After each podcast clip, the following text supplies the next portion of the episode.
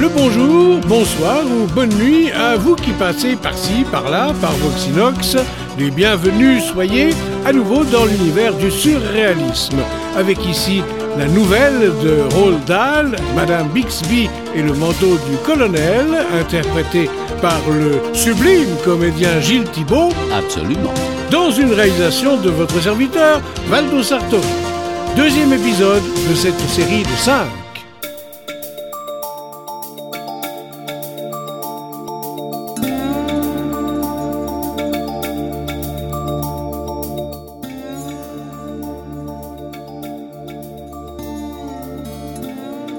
Ma chère, J'avais presque oublié combien vous étiez belle. Huit années passèrent ainsi.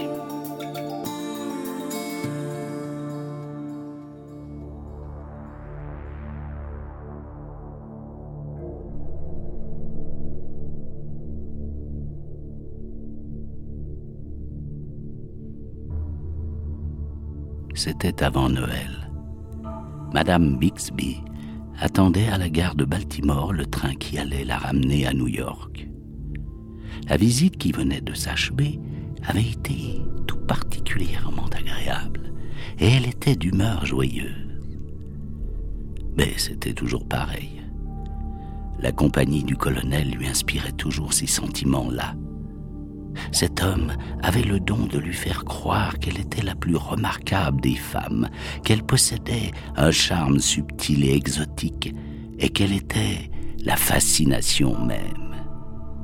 Et comme il était différent de son dentiste de mari, pour qui elle avait l'impression de n'être que l'éternelle cliente installée dans la salle d'attente, silencieuse devant les piles de magazines, rarement sinon jamais admise à l'intérieur pour se soumettre aux petits gestes précis de ses petites mains propres et roses. Le colonel me charge de vous remettre ceci.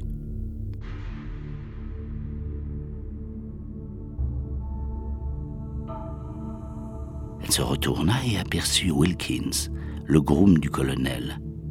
Un nain ratatiné à la peau grise. Il poussa dans ses bras un grand carton plat. Mon Dieu, quelle énorme boîte. Qu'est-ce que c'est, Wilkins? Y a-t-il un message? Pas de message. Il partit. Dès qu'elle fut dans le train, Madame Bixby porta la boîte là où il y avait écrit Dame. Elle ferma la porte et tira le verrou. Comme c'était passionnant. Un cadeau de Noël du colonel. Elle se mit à défaire la ficelle. Je parie que c'est une robe. Peut-être même deux robes. Ou bien toute une parure de fine lingerie. Je ne regarderai pas. J'y toucherai un peu pour deviner ce que c'est.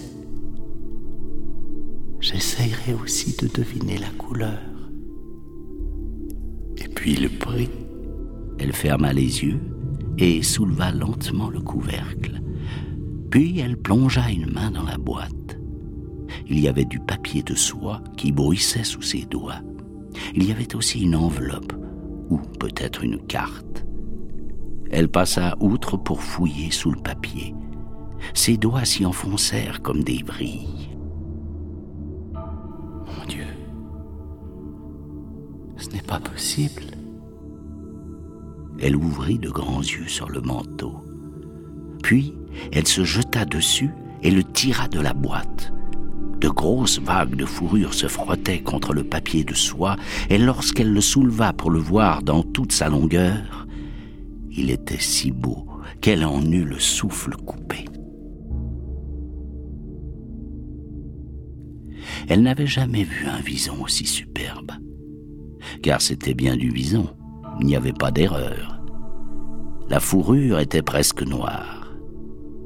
Elle crut d'abord qu'elle l'était vraiment, mais plus près de la lumière, elle avait des reflets bleus, d'un bleu riche et profond comme du cobalt. Elle regarda vite l'étiquette qui disait en toute simplicité Vison sauvage du Labrador.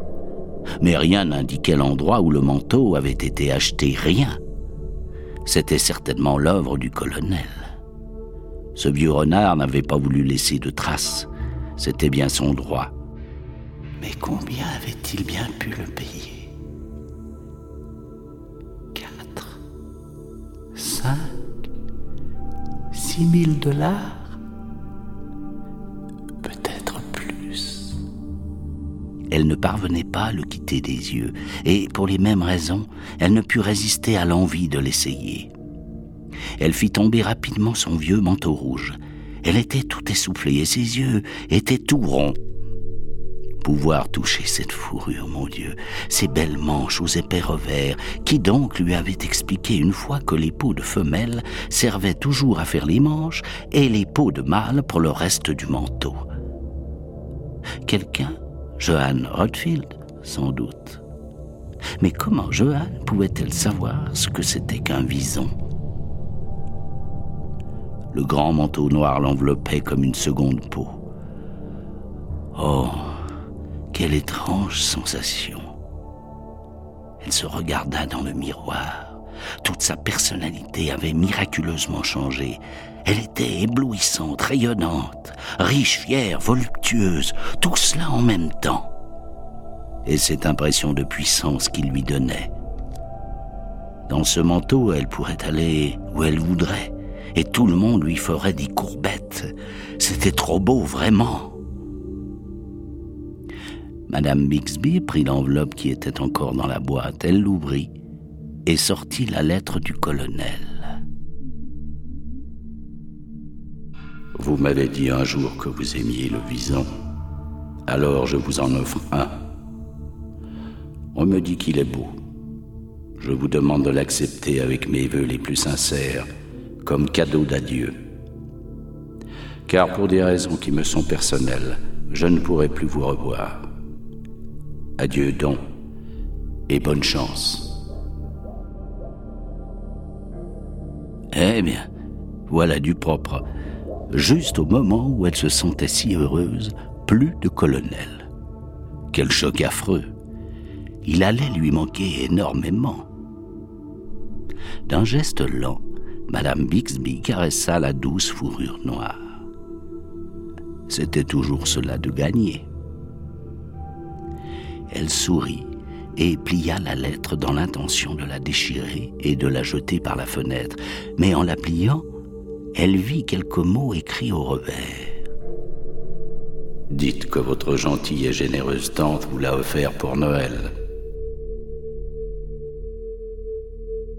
Bouche de Madame Bixby, toute souriante encore voilà une seconde, se pinça soudain.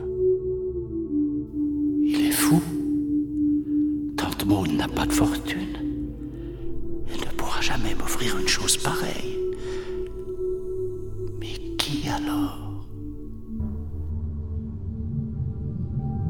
Dans son émotion, elle avait complètement oublié de résoudre ce problème. Dans deux heures, elle serait à New York. Dix minutes plus tard, elle serait chez elle, face à son mari. Et même un homme comme Cyril, tout enfermé qu'il était dans son petit monde maussade et visqueux de racines, de carilles et d'abcès, poserait quelques questions en voyant sa femme, au retour d'un week-end, faire une entrée triomphale vêtue d'un manteau de vison de six mille dollars.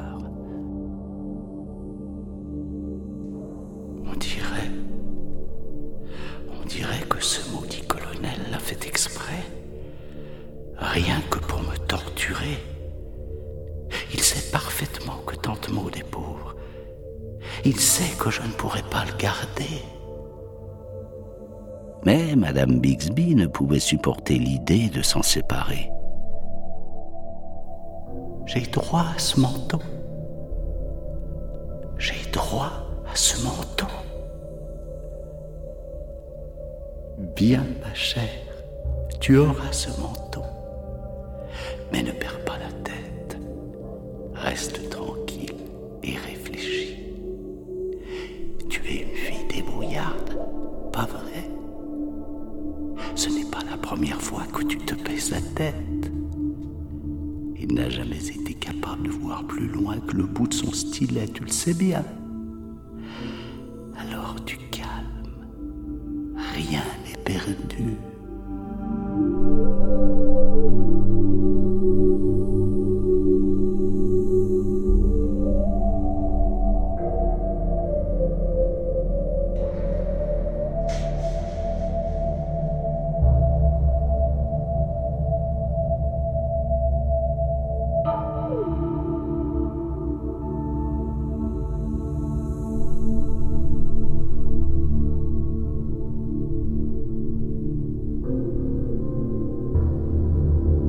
Manquez pas le suivant épisode de cette étrange nouvelle de Roald Dahl, interprété par Gilles Thibault et mise en onde par Valdo Sartori.